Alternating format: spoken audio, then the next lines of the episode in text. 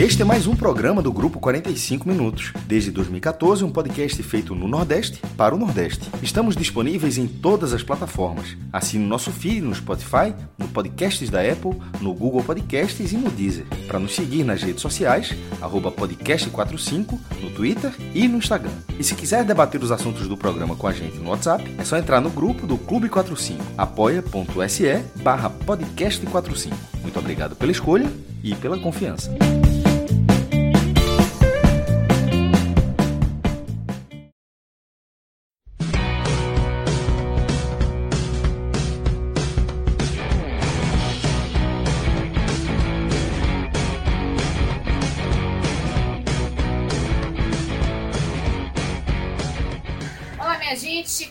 Começando mais uma live, mais um telecast. Vamos aqui analisar este Náutico 0, Bahia 1, partida que aconteceu pela segunda rodada da Série B. Para quem não me conhece, muito prazer, eu sou Juliana Lisboa, estou nessa com meu amigo Lula Bonfim, meu amigo Fred Figueiredo e meu outro amigo Rodolfo Moreira Neto. Nós vamos falar sobre essa partida aí que deu o segundo, é, eu ia dizer, Vamos lá, segundo triunfo do Bahia, né? Fazer a torcida feliz. Né? O segundo triunfo do Bahia no segundo jogo, o Náutico que ainda não decolou, está ainda patinando, mas é, tem muita coisa para a gente falar dessa partida, porque teve jogador que fez gol e foi expulso, teve time que teve uma posse de bola, um volume de jogo enorme e não e mesmo assim não conseguiu virar a situação. Teve gente estreando, estreando bem, enfim, teve gente que jogou bem, mas não conseguiu definir. Muita coisa acontecendo. E queria também mandar um salve aqui para Rodrigo Carvalho e Marcelo Filho, que estão na edição, segurando os trancos e barrancos da gente. Então, vou começar por Lula. Lula, o que dizer de Douglas Borel? Acho que dá para dizer que é o nome, é o nome desse jogo. É o nome desse jogo mal, para o né? bem e para o mal, né? Para o bem e para o mal. É, é, Douglas, Douglas Borel ele, ele tem uma qualidade é, muito marcante e que no gol de hoje ele deixou claro, né? Ele é um grande lateral ofensivo. Ele vai à frente com muita facilidade, ele finaliza com muita facilidade, né? E ele mostrou isso no gol. Mas o que ele fez após o gol é, é, é, é incompreensível para mim por mais que ele tenha ficado su super feliz com esse gol, ele é, um, ele é jovem ainda, é, é, é um garoto, mas não dá, não dá para admitir que um jogador profissional do Bahia, com, com, um, com um cartão amarelo aos 12 minutos do primeiro tempo, tire a camisa para comemorar um gol, sabe? É uma coisa que, que não entra na minha cabeça. Mas, para sorte dele, é, o Bahia conseguiu se comportar defensivamente bem durante a maior parte do jogo. Né? É, se a gente estava esperando é, é, é, que Guto conseguisse imprimir finalmente a, a, a, cara dele no, no Bahia, hoje a gente teve um sinal claro. Né? Teve um sinal claro. Foi um Bahia defensivamente consistente a maior parte do jogo. Não foi o jogo todo, mas a maior parte do jogo o Bahia foi conseguiu ser consistente defensivamente. É, é, mas foi um sufoco, cara. Foi um sufoco. Agora, enfim, eu queria dizer uma coisa, tá? É, é, eu tô aqui contrariando todos, todos os meus antes, meus, meus haters, que diziam que eu era pré, que eu era pé frio. E já é o segundo jogo seguido. Trabalhando a Série B, né? comemorando um triunfo do Bahia. É o segundo jogo seguido. Né? Então, Lula, é. haters ter que aguardar mais um pouco para ver se consegue falar alguma coisa de mim, entendeu? Lula, para a gente até, já que a live começou focando na, na expulsão de, de Douglas Borel, né, e, tudo algo tão é, algo tão tão surreal que a gente viu naqueles primeiros minutos do jogo, né? Do, do primeiro amarelo ao gol e a expulsão. É, eu até tuitei, né? Quando o árbitro encerra a partida, o, a, a respirada que ele deu, meu velho, é a maior de todos que. Todas as pessoas, todos os torcedores do Bahia, ninguém respirou o que ele respirou ali no vestiário quando o árbitro acabou o jogo com 1 a 0 Porque transforma o erro absurdo dele em uma grande lição. E teve um torcedor do Bahia que comentou embaixo da minha tweetada o seguinte: disse que, porra, ele agora nunca mais tira a camisa, ele vai tomar banho no vestiário de camisa, só depois que estiver tomando banho que ele tira a camisa, porque realmente vai ficar lição para ele. Agora, lição à parte. Ô, ô tá? Fred, tá? eu espero que fique, viu? Porque tem gente que gosta de insistir no erro. É verdade. Mas, lição à parte, eu acho que essa questão de do jogador tirar a camisa na comemoração do gol, é claro que a responsabilidade toda de quem faz, mas eu acho que já passou da hora dos clubes agirem de forma dura com os atletas, tá?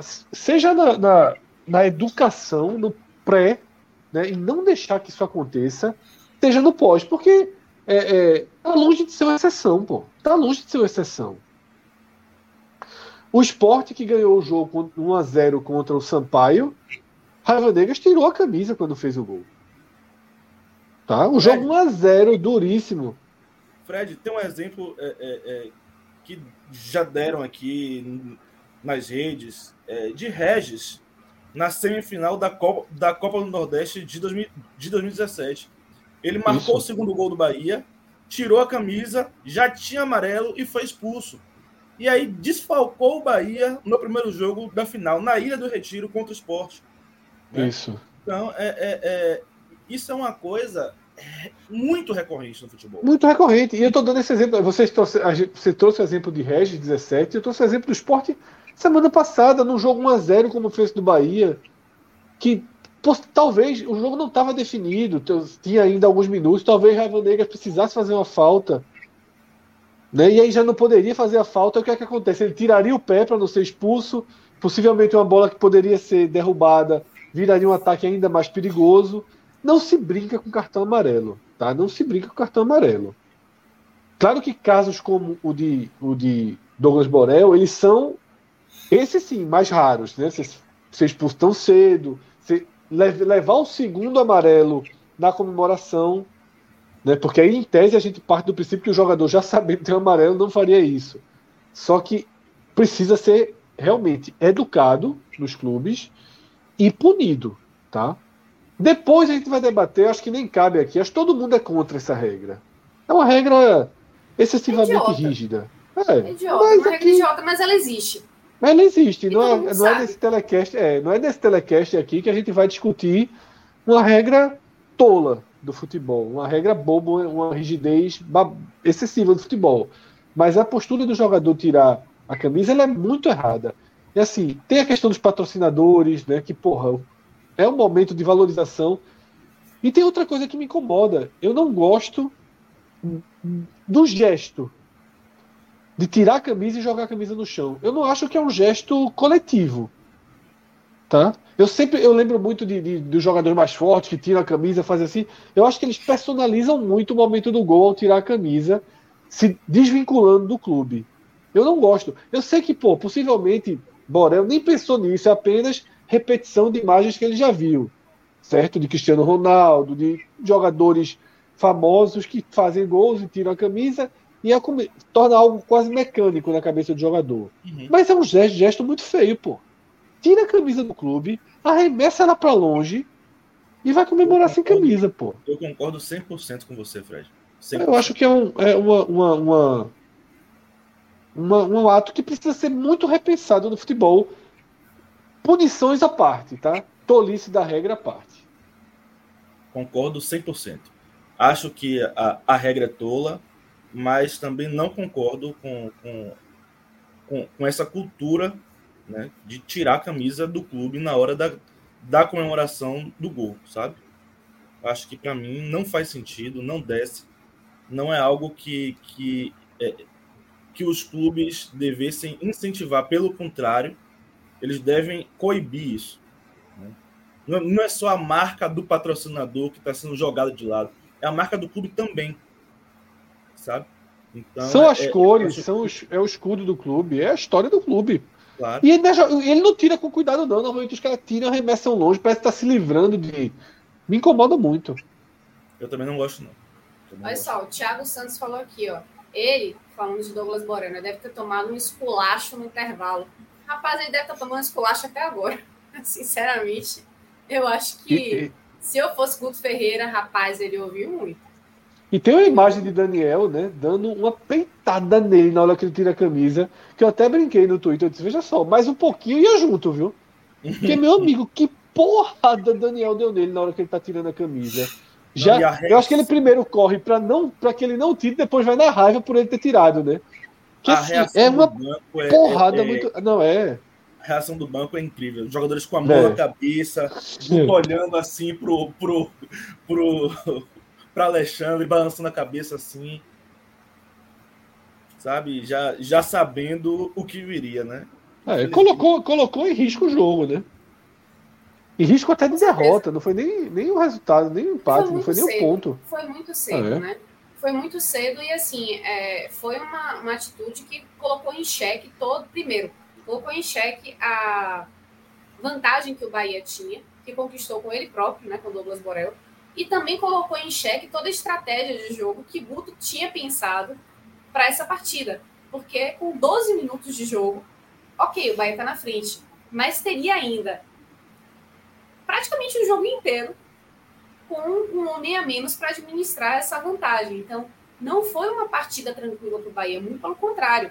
E se a gente for analisar já, já os últimos minutos, que o, o Náutico, mesmo com um homem a menos até, né, mesmo com aquela igualdade, né, ficaram os 10 em, em, em cada, é, em cada time, o Náutico fez uma blitz no finalzinho de jogo, botou Danilo Fernandes para trabalhar, e se não fosse Danilo Fernandes com reflexo, com até aquela catimba mesmo, de cair, fazer aquela cera, é, dar aquela esfriada no jogo, se não fosse isso, rapaz, eu tenho quase certeza que o Náutico conseguiria empatar ou virar, porque o volume de jogo do Náutico em relação ao, ao que o Bahia estava apresentando até aquele momento, pelo desgaste muito grande dos jogadores que tiveram muito mais tempo para rodar a bola com um homem a menos, é, é praticamente inevitável. Então, acho que Douglas Borel deu sorte duas vezes. Nesse Ju, primeiro ter feito a primeira gol, bola, ter ficado assim. A primeira chance do Náutico, e talvez tenha sido a melhor chance do Náutico no jogo, é um chute de Giancarlo no primeiro tempo, que, que Danilo faz uma ótima defesa. Eu acho que ela é menos de cinco minutos depois da expulsão. Se a bola entra ali, o tamanho do prejuízo que Borel teria causado era uma coisa assim imensurável. A gente possivelmente estaria aqui analisando a derrota do Bahia.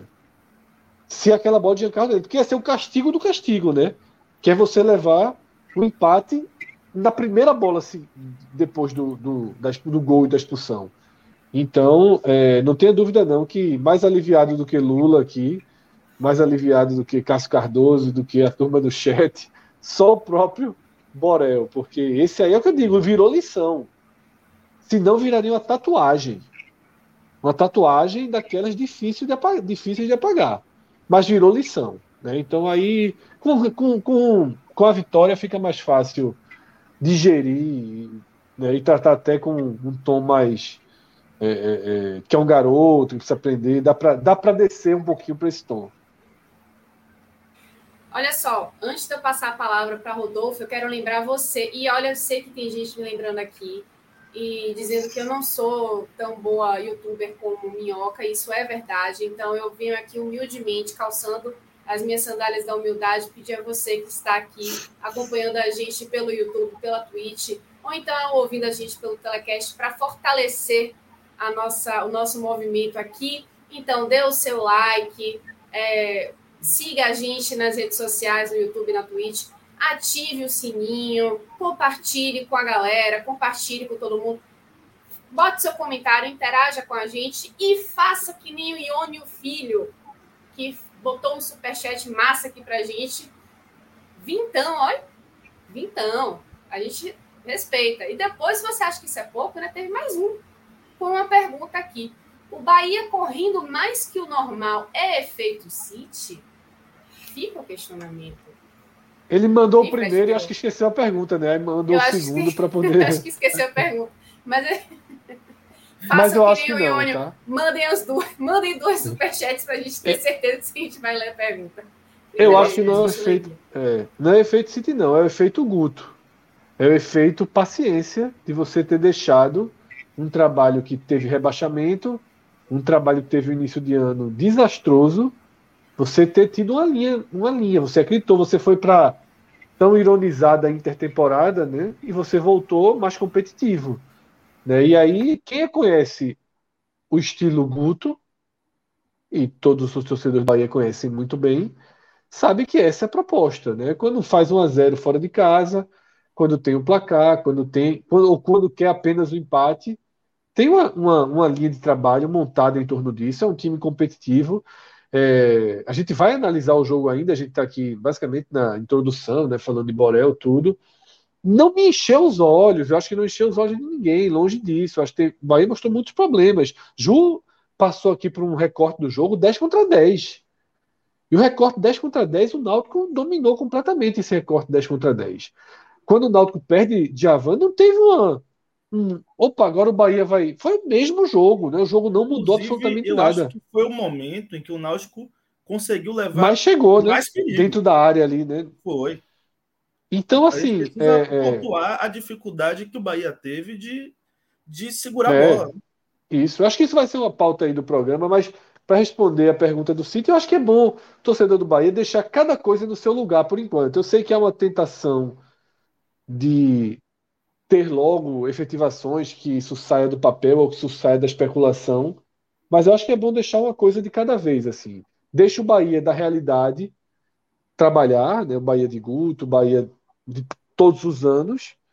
E se, e se o acordo vier, se tudo chegar, se for ainda esse ano, a gente para e faz uma reanálise. Nesse momento, eu separaria bem as coisas. Eu acho que é até prudente tá, para o Bahia separar as coisas, até para não gerar um efeito depois negativo seja por um, por um não, não cumprimento do acordo, ou seja até por processos lentos que possam vir a acontecer. Não, não vai ser uma varinha mágica, tá?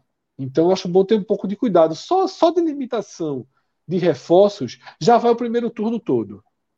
Então, assim, nada que o City possa fazer vai mudar o primeiro turno até a 19 rodada. Então, vamos trabalhar pé no chão, trabalhar com o que o Bahia tem de real que eu acho que é mais importante nesse momento. Depois, e aí, paralelamente, a gente acompanha esse, essas negociações né, para mudar aí o DNA do clube.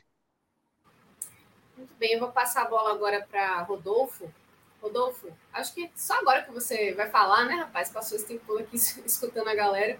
Mas eu queria saber da, da sua análise desse, desse Náutico, que estava é, com um técnico novo, né? Isso já é após a demissão de, de Conceição, já com o Dudu Capixaba, que a gente não sabe exatamente se ele vai ficar, se não vai ter busca por um novo técnico, mas a questão é que o Náutico apresentou muitos problemas, né? Teve muita posse de bola, muito volume de jogo, mas não conseguiu ser eficiente, né? Mesmo com o Bahia, que durante, como a gente comentou, né?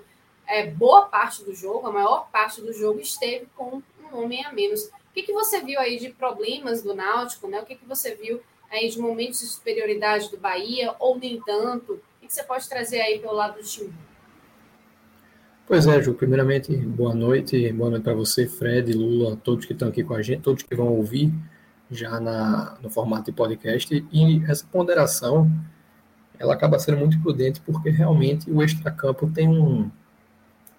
Assim, é de fato onde se desenha o contexto dessa partida, porque a decisão do Náutico ir com o do Capixaba para esse jogo, ela é em parte um reflexo do momento do Náutico para com o mercado, de não conseguir atingir êxito nas negociações com os principais alvos, e um pouco uh, da conduta do plantel de pedir uma chance ao Capixaba nas finais do estadual, que ainda vão acontecer, demonstrando muito a gestão de elenco confusa que essa diretoria tem. Por que confusa? É porque o Náutico, no ano passado, quando demitiu Marcelo Chamusca, não tinha o menor intuito por parte de quem faz o futebol do clube de trazer dos anjos de volta. Mas assim se fez por um pedido do grupo. Hélio veio, retornou, melhor dizendo, contra a vontade da diretoria, ficou para 2022 contra a vontade da diretoria, e um planejamento foi feito em cima disso, com a montagem de elenco mal pensada, e visando dar continuidade ao trabalho de Hélio, que foi interrompido, né? Veio Felipe Conceição, agora sim, numa aposta da própria direção, e agora nessa demissão do Felipe, né, o Náutico busca no mercado um nome para jogar de maneira ofensiva, que é de fato a, a proposta da direção, ainda que seja muito questionável, mas vai mais uma vez é, nessa, vamos dizer, onda de seguir o intuito do grupo, tentando administrar uma coisa que não dá para ser administrada, que é você ter um grupo carente tecnicamente para jogar como se quer, e você ter um grupo né, que já está de várias maneiras desgastado, seja por tempo de casa, seja por uma sucessão de episódios de bastidores negativos, invasão de torcida em dependências do clube, enfim. Né? E na, o, o, resultado disso, né, dentro de campo, que é o que a gente quer entender aqui, é o que a gente viu hoje. E que, na verdade, o que a gente viu hoje não está dissociado do que vem acontecendo ao longo de todo o ano. Onde a gente tem um Náutico que jogando contra rivais de Série B, né, concorrentes na, do campeonato, esporte duas vezes, um no Campeonato Pernambucano, um na Copa do Nordeste, Londrina e Bahia, perdeu todas em diferentes contextos e com diferentes treinadores. Perdeu com Conceição, perdeu com a dos Anjos e perdeu agora com Capixaba. Jogando contra adversário de Série A, empatou uma vez com Fortaleza e perdeu na semifinal. Jogando contra um adversário de Série C, empatou, que foi o Botafogo da Paraíba. E jogando contra times de Série D, duas vezes o Santa Cruz, uma vez o uma vez o Tocantinópolis na Copa do Brasil e o Globo, só conseguiu vencer uma vez, que foi justamente esse Globo. Ainda venceu o Atlético de Alagoinhas, mas é, muito pouco para o que o Náutico ao menos almeja, né, diz almejar na temporada. E chama a atenção que o último gol do Náutico foi justamente no confronto contra o Botafogo da Paraíba, na, no mata-mata da Copa Nordeste. E um gol acidental, né, numa bola parada que desviou um jogo que o Náutico não mereceu, é, pelo, pela produção em campo, marcar um gol. E isso se repete na partida de hoje, só que potencializado por uma expulsão precoce, em que, ainda que eu concorde com a, a tese de que o Náutico foi dominante, mas a gente não consegue realmente é, trazer isso para um contexto de performance. O Náutico teve um domínio territorial em função dessa expulsão e até cresceu no, no 10 contra 10, mas não porque estava é, jogando em, numericamente em equivalência numérica, mas porque realmente na, a partir dos 35 o Náutico partiu para uma bafa, né, e muito individual, baseado ali nas bolas paradas de Jean Carlos, na vontade de Jean Carlos de marcar, mas a pobreza de ideias, né, a ausência de repertório para construir jogadas, ela é latente. E mostra que o time piorou muito do ano passado, quando se tinha a mesma, ou talvez um, um, não a mesma, mas uma, uma, fragilidade defensiva que é existente né, e que é, se tornou ainda mais uh, evidente nessa temporada. E o que existia de diferente, né, que era algum repertório ofensivo ali com o Jean Carlos, com o Vinícius, com o próprio Paiva, quando começou o campeonato, ruiu nesse ano. O Náutico é um time dependente, de fato, da, dos lampejos de Jean Carlos, cada vez mais isolado, cada vez mais bem marcado, e que hoje jogou com uma dupla de ataque completamente aquém, né? um Chiesa sem ritmo, um Chiesa uh, em declínio técnico natural, potencializado por uma lesão grave, um Evandro que foi questionado desde o início em sua contratação, e ainda que o Dudu Capixaba, interino, pelo menos até o momento, é, tenha feito a mudança que era requisitada pela torcida na ordem tática, que era sair do esquema com três atacantes para uh, encher o meio com, com o Eduardo Teixeira. Isso não é suficiente, né? porque não é, não é um, um, um jogo de FM, não é um, um, jogo de FIFA. O Náutico precisa de treino, o Náutico precisa de peças, e mesmo com o que há de disponível, e isso vai ser realmente o, o que vai haver para ser disputado até meados de julho, o Náutico vai precisar do que teve nas últimas semanas com o Felipe Conceição, que é tempo livre, né? E isso foi assim, perdido, já, já passou, mas essa escalação de hoje, ela representa uma vontade da torcida e uma necessidade, eu diria, porque não há no plantel pontas com qualidade suficiente para se justificar um esquema com três atacantes. Porém, né, e esse acaba sendo o, o ponto chave da análise, o elenco foi mal montado sob qualquer perspectiva. E aí eu reforço a má condução quando você considera que hoje se jogou com dois meias, né, Eduardo Teixeira e Jean Carlos, e no banco não havia nenhum para substituí-lo, para substituir qualquer um dos dois, mas haviam cinco atacantes. E o Júlio Carpina, né, da base, que é um dos, dos artilheiros do Náutico na temporada, está extraoficialmente afastado do elenco. Por que extraoficialmente? Porque ainda que o Náutico negue qualquer afastamento do jogador, como eu falei hoje, num banco de reservas com cinco atacantes e nenhum meia, ele não estava presente. Então, todo o processo decisório de futebol do Náutico, ele é mal pensado, mas principalmente mal executado há quase um ano. Desde o título pernambucano, quando o Náutico teve uma arrancada excepcional na Série B e por, um, por tomar de decisões ruins, né, de não reforçar o elenco, ou de reforçar o elenco parcamente mediante saídas, mediante lesões, o Náutico entrou numa bola de neve que segue crescendo né, e hoje ganhou mais um pouco de camada. No fim das contas, né, frente ao resultado e frente aos desafios imediatos, o desafio é encontrar né, um, uma perspectiva para o próximo treinador. E esse treinador precisa chegar o quanto antes. Não porque o Náutico tem uma final de campeonato estadual, ainda que esse seja também extraoficialmente o grande objetivo dessa diretoria no ano, mas porque desde que o Náutico voltou da Série C em 2019, nos dois campeonatos que disputou, em 2020 e em 2021, em pelo menos algum momento da competição, quando não durante. Uh, uh, pelo menos quando não pelo, é, durante pelo menos um turno, o Náutico viveu recorde de rebaixado. Foi assim em 2020, durante o primeiro turno inteiro e durante o começo do segundo, e foi assim em 2021, quando perdeu cinco jogos consecutivos, depois de uma sequência de 14 invicto, da 15 até a 19 rodada. E depois, quando teve uma nova, um novo hiato, dessa vez de, de vitórias, de acredito em seis jogos. Então o Náutico é um time que nos últimos anos flertou com o rebaixamento, talvez discretamente no ano passado, mas viveu o fantasma.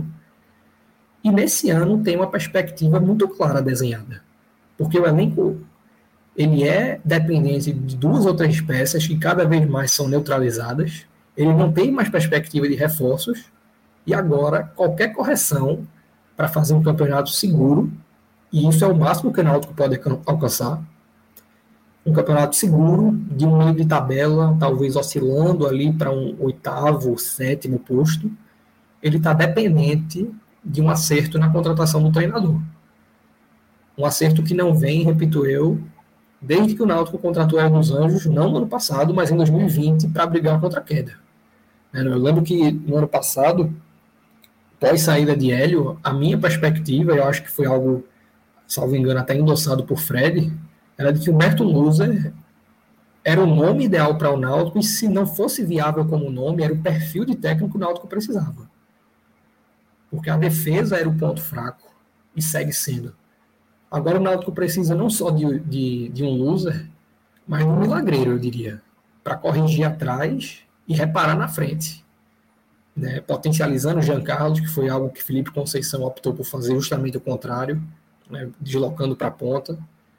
E algo que não é tão simples quanto simplesmente reposicionar o time na sua estrutura né? e mudar a escalação. E vimos isso hoje.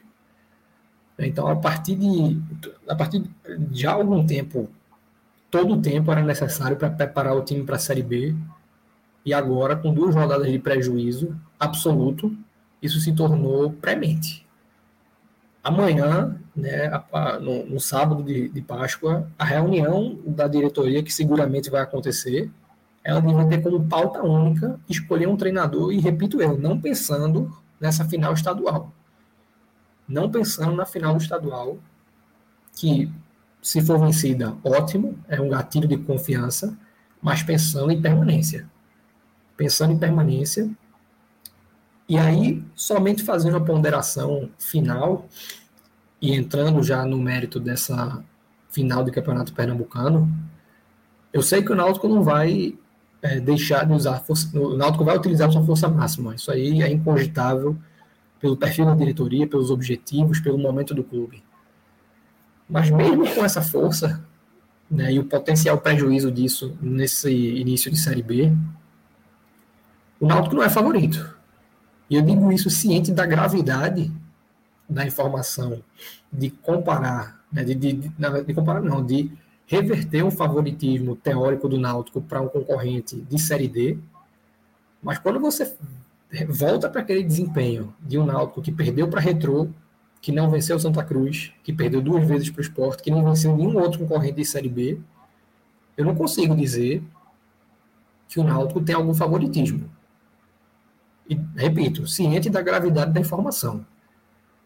E por ser tão chocante, é que eu acho que, de fato, não é para o estadual ser o foco da decisão. Não é porque o grupo pediu para manter do Capixaba, pensando no título, que o Náutico tem que ceder a mais esse pedido responsável do plantel. Não é porque. E aí eu faço uma citação da direção. O Náutico tem em suas mãos um bicampeonato que não vem há 20 anos, e conquistar esse bicampeonato é o objetivo desde a pré-temporada, que a escolha do técnico precisa ser pautada em um treinador para vencer o título e depois ver o que dá na Série B. O Náutico precisa hoje, a partir desse minuto, olhar para o longo prazo e pensar numa campanha segura porque não existe margem para reforço nos próximos meses e não existe no plantel hoje a perspectiva de ser algo além de competitivo. Não existe margem para sobra, seja jogando em casa, seja jogando fora. E aí, na verdade, só um reforço de um comentário que eu vinha fazendo e que de, de longe não é, é, na minha opinião, a origem dos problemas do Náutico. O Náutico não treina nos aflitos. O Náutico treina no centro de treinamento da Guabiraba, em que o gramado é diferente. E no ano passado, quando estava tudo bem, quando o título estadual veio, quando começou a Série B sobrando, não se falava nisso naturalmente. Ao menos no, na massa crítica de torcedores. Mas sempre foi um ponto de contestação. Né, o Náutico pode voltar a ter performance nos aflitos, mesmo treinando em outro tipo de gramado. Mas para esse elenco, carente como é, desentrosado como está, confuso taticamente como está, se é para jogar nos aflitos, se faz fundamental treinar pelo menos uma ou duas vezes por semana lá. Qualquer vantagem competitiva que o Náutico possa ter a partir de agora se faz necessária, porque eu vou repetir, hoje a perspectiva do Náutico é brigar ponto a ponto contra a queda. E qualquer coisa além disso, repito, é fazer um campeonato seguro. 10. É, não, desculpa, 10 não. 6, 7, 8 posições acima do 16 colocado. Além disso, é uma utopia com a qual a diretoria vive desde, desde que não se conquistou acesso na temporada passada. E infelizmente eu não vejo perfil hoje dentro da direção para se fazer essa autocrítica e tomar essas decisões corajosas, porque no fundo é o que elas são. Né? Você privilegiar uma campanha de permanência em detrimento de um título. Então, uh, o, pessoal, na verdade, tá, eu estou vendo os comentários falando a respeito da, é, da fala hoje. É você, eu tô seu tom meio sorumbático. É, eu estou com minha sala com minha filha dormindo próximo aqui, então diminui o tom. É, mas então, eu, eu ia dizer, ele seguramente seria de, preocupação. Não, tá? mas tá eu, eu ia dizer... Mas por tudo que eu falei, eu acho que está muito claro né, o motivo disso. Eu ia dizer, assim, eu vejo alguns torcedores até, na minha opinião, né, um pouco dissociado dessa realidade nos comentários, dizendo que é uma vergonha o Náutico perder para Bahia, perder para esporte. Eu não vou nem entrar no mérito camisa por camisa, eu, esse é outro debate, mas time por time, e o fato de ser, no, no, repito, no recorte da Série B, o Náutico tem 0% de aproveitamento em confrontos, é de fato para você buscar um treinador que consiga pontuar. Não é jogar futebol, não é é, fazer um jogo vistoso, não é jogar dentro de um modelo, é pontuar.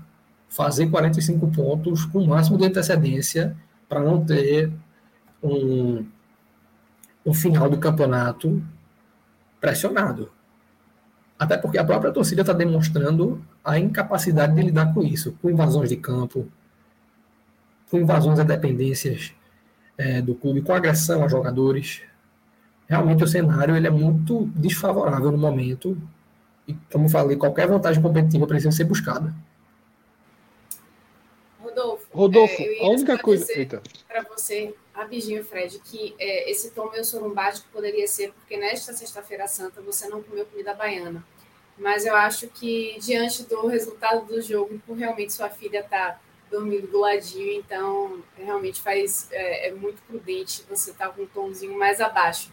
Mas muito lúcida essa sua análise que, que você fez, assim, é destacando esse momento que o Náutico está vivendo de, por um lado, estar na final de um estadual e buscando um bicampeonato, como você falou, tem bastante tempo que não chega, mas por outro, você evidenciando aí que um time é muito frágil para se disputar uma Série B e tentar um acesso, né? Já que hoje você vendo aí, é, pelo que vem apresentando, a briga inicialmente seria pela manutenção e não pelo acesso. Então, realmente precisa ter uma, uma reestruturação aí do elenco do Náutico e não sei se do elenco ainda dá tempo, né? Você fazer uma reestruturação com o carro andando agora, mas é, passa pelo técnico, né? Já que você pode tentar fazer isso agora para tentar é, reorganizar a, a, a situação antes que algo pior aconteça, né?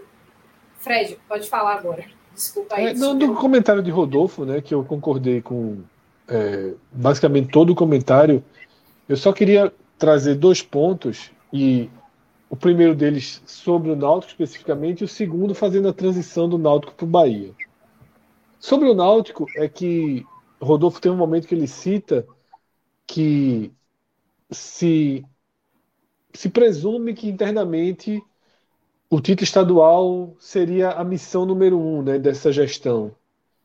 E aí, assim, não faz o, o, o Náutico não pode ser conduzido dessa forma, tá? E a gente não pode também desconsiderar o roteiro do estadual.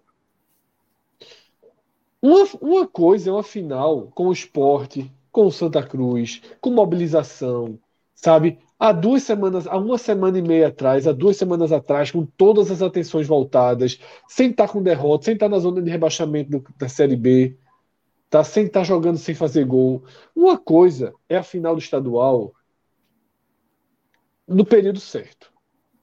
Com, em, vivendo um clássico. Mas mais importante até do que vivendo um clássico é no período certo, quando sua chave não foi virada. É um absurdo que a chave não se vire. Eu entendo a importância do estadual para oxigenar, para o diretor daqui a alguns anos dizer, ah, quando eu estive lá no Náutico eu fui diretor campeão, eu fui presidente campeão. Mas, porra, a gente sabe que ganhar ou perder do retrô não vai mudar em nada, em nada, a, a vida do Náutico nessa temporada. Eu não acho que vai dar ânimo ou talvez aumente a crise, né, naturalmente, mas o Náutico só tem a perder. Chegou no momento que essa, essa final, eu só vejo que o Náutico tem a perder, não tem nada a ganhar. Né? Porque o, o, roteiro, ele, ele é um roteiro inevitável. Não foi o Náutico que escreveu esse roteiro. O Náutico chegou na final, o Sport não tinha nem jogado ainda as quartas de final. O Sport caiu. Tá? É, nem as quartas, eram as quartas. Os, antes das quartas, né? Não tinha jogado nem com. Não era com o Salgueiro mesmo, isso mesmo, as quartas. É. Então, é, é, porra, não vai mudar em nada. O Náutico tem que concentrar e agora já não tem como melhorar o elenco até o meio do campeonato, só tem a mudança de treinador. Ele tem que concentrar, encontrar um caminho. E encontrar esse caminho é mostrar é, que não pode aceitar sugestão de líder do elenco para dar uma chance a Dudu Capixaba. Que dá chance, pô. Eu até daria essa chance, Rodolfo. Se a gente tivesse no primeiro trimestre, se faltasse duas semanas para a Série B, se fosse, ah, pô, estamos, agora que estamos na final do estadual, deixa Dudu comandar. Mas são cinco jogos da Série B até lá. Tá? O Náutico joga é, com, com o retrô e depois já pega o operário. E eu não consigo entrar na minha cabeça que o jogo do retrô seja mais importante que o jogo do operário. Tá? E não dá para ficar passando tantos jogos com Dudu e fazendo experiência. E é aí que eu faço a transição para o Bahia. Que do mesmo jeito que a gente falou é, na abertura, né?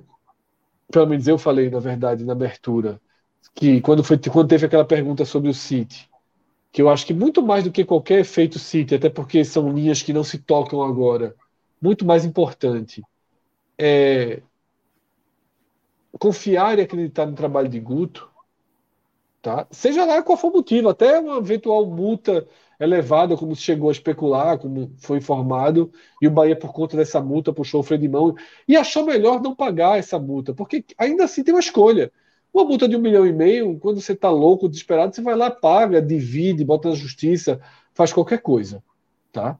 Mas o Bahia ficou com o Guto, treinou e colhe esses frutos. Enquanto o Náutico, ele é virou uma roleta russa de treinador. Porque não é só demitir treinadores por resultados, por postagens em redes sociais. É você não ter nenhuma linha de escolha. É roleta russa. Tá? É roleta russa, como o Rodolfo citou. Hélio, quando volta ao clube, os dirigentes não queriam Hélio atender à vontade dos jogadores, a pressão da torcida. Hélio volta atravessado, dá um jeito de tirar Hélio, dá um jeito de tirar Hélio, faz uma contratação interessante, Felipe Conceição tinha um perfil bom, o cara não dá certo aqui, demite Felipe Conceição, e todos os nomes que surgiram, eles não dialogam entre eles, pô. Quem é que o Náutico está buscando? A gente não sabe, tá? A ponto de que já você já começa a ver no Twitter torcedores falando seriamente em Roberto Fernandes. E já já a gente está comentando aqui se não é melhor Roberto Fernandes mesmo. Já já a gente está comentando aqui também. Porra, talvez seja. Tá tudo tão louco, tudo tão perdido, que Rogério, que, que Roberto chega daquele choque nele e pode funcionar. Tá? Então eu acho que é, esse jogo foi um jogo, foi 1 a 0 foi na conta. Foi na conta. Mas abriu seis pontos. É o líder e o lanterna. Tá? E para mim é simbólico que o líder tenha o mesmo treinador do rebaixamento e o lanterna não tenha treinador, não sabe até quando deve usar o auxiliar e muito menos sabe quem vai ser o próximo treinador. Então, para mim, existem dois barcos aí um deles completamente fora do rumo e outro tentando né, ter um norte e começando a ter algum norte, que é o do Bahia. E aí eu acho que a gente vira realmente para analisar a outra face, né? Mas eu acho que essa é a transição, né? É, o ponto de partida é esse: é um time que está demonstrando sinais de organização, de evolução, tímidos, mas são sinais, né? E o outro que está completamente perdido. E, e avançando aqui, o, Lula, até para te orientar um pouquinho, porque eu acho que vale a pena a gente falar sobre isso também, que o Bahia é, demorou mais para buscar peças no mercado. No finalzinho agora dessa semana, no início dessa semana, veio aquele pacotão né, de reforços. É, e nesse jogo especificamente, foi um jogo diferente porque o Guto não pôde contar já com o Rodaega, que se machucou na última partida, né? É, contra o Cruzeiro, saiu, foi é, inclusive substituído por Vitor Jacaré, Jacaré, que entrou, estreou, fez dois gols. O Davó entrou também, se lesionou, não, tá, não esteve disponível para essa partida, então foram nomes que funcionaram muito bem no jogo de estreia e que Guto não pôde repetir da forma que ele gostaria, manteve é, Jacaré, né? na verdade o Jacaré entrou como titular, mudou aí um pouco a, a característica do time dele em relação a Rodaega como titular e teve que mexer de novo, né? Você acha que isso daí já é uma, é, uma resposta do time de como o Fred encaminhou aí a análise dele, comprar um pouco a ideia de Guto, é, de pensamento para a Série B, de um time fechado com ele, de estratégia de jogo, de, enfim, modelos, né? Ou você acha que tem algum outro fator aí, aí eu já posso passar para você a bola do fator City, né? Que isso já poderia também estar é, mexendo um pouco com o. É, com a torcida a gente sabe que tá, né? Uhum. A torcida já está em, em polvorosa já há bastante tempo. Mas, é, de repente, um otimismo, alguma é, excitação a mais no, no, no vestiário, né, na diretoria, se isso poderia também ser um fator que desestabilizaria para o bem do Bahia nesse momento. Não creio. É, eu, eu, eu vou começar por esse ponto do, do Grupo City. Concordo com o Fred, não creio que tenha alguma relação o momento que o Bahia vive hoje em campo com as negociações que o Bahia vem tendo com o Grupo City, né? Eu, eu, acho que isso pode dar resultados para o Bahia no futuro, talvez até é, é, é, na próxima janela da Série B isso tenha alguma, alguma influência. Não sabemos ainda, porque a gente não sabe quais são as condições, se vai fechar mesmo. Então é, é, é, é preciso ter calma com isso, né? É, eu, tô, eu tô vendo muita gente falar assim: ah, mas é porque o Bahia já está fechando patrocínio com, com com a refinaria, né? A Selem. A Selem, é. Que é, que é do mesmo dono do Grupo City. Mas o Vitória também está fechando patrocínio. Né? Então, eu acho que não tem uma, uma relação. Torcedores, de, calma. Uma relação direta aí de causalidade. Não, não creio que, que seja esse o caso. O que está tá se passando no Bahia, eu acho que Fred falou muito bem. O Bahia relembrou por que trouxe o Guto o Bahia relembrou por que manteve Guto após o rebaixamento. Né? Guto, é, Guto é o treinador que tem sucesso em Série B. Não foi uma vez, não. Ele subiu com Bahia, subiu com Inter e subiu com Esporte. Ele tem um histórico de dar resultado nesse tipo de competição. Né? Então, acho que isso pesou bastante na decisão da diretoria de manter Guto. É, não sei se, to, se todos lembram, tá? Mas quando o Guto assumiu o Bahia em 2016, é, é, ele também teve uma pré-temporada, uma intertemporada, né? Na, na época foi por causa das Olimpíadas, os Jogos Olímpicos. E o Bahia foi treinar, se eu não me engano, em Porto Seguro. Era um Bahia em crise, muito pressionado, né? muitíssimo pressionado. Guto chegou é, é, não conseguiu ajeitar de primeira, mas no momento da intertemporada, ele mexeu os pauzinhos dele, mexeu no elenco, disse que não contaria com alguns jogadores, alguns jogadores foram, foram, foram emprestados, Marcelo Lomba foi vendido e ele indicou contratações para o Bahia. A partir dali, a chave virou para o Bahia. O Bahia, que estava no meio da tabela da Série B de, 2000, de, de, de, de 2016, o Bahia passou a ganhar todos os jogos em casa. Quem veio a Salvador no retorno perdeu. Todos. Todos eles. Quem veio a Salvador perdeu. E fora de casa, o Bahia chegou a ganhar do Havaí, mas depois empatava ali, perdia aqui, e a gente chiava, porque o time era muito, muito defensivo fora de casa. Né? E Só que isso é Guto. A gente não conhecia naquele momento mas hoje a gente já sabe que é assim. Né? A gente já sabe que é assim. A diretoria já sabe que é assim. E resolveu apostar nesse pacote. Lula, só para completar perfeitamente o que você está dizendo aqui, ó, vou puxar aqui uma, uma mensagem de Léo Caetano. Ele dizendo aqui: uma das poucas coisas certas que Belintani falou foi que ele não demitiria Guto naquele momento de crise, né? Porque naquele momento de crise, seria exatamente Guto que ele buscaria. E isso faz todo sentido. Ali foi um momento que Berintani, eu acho, que cresceu e que bancou a, a contratação de Guto, porque realmente faz sentido. No, no momento em que o, o time está precisando de um, de, uma, de, um, de, um, de um nome, de um gestor que tenha essa capacidade, né, que tenha esse know-how, que tenha essa experiência em tirar times da crise, de uma crise técnica, né, de uma crise, é, enfim, moral, até que o Bahia estava se encontrando, né, de, um, de uma, um descrédito muito grande em relação com a torcida. O nome é Guto. Agora, ele tem os processos dele, né? E às vezes não é de uma hora para outra, como você falou. Às vezes trabalho demora para engrenar. Mas quem já conhece o trabalho de Guto sabe que ele entrega. Não do eu jeito não... que de repente a, a torcida quer, mas ele entrega. Eu não lembro agora quem foi que falou após o jogo e que falou que eles estavam fechados entre si. Né? É, é, o grupo comprou sim a ideia de jogo de Guto e a gente viu, viu isso hoje, certo?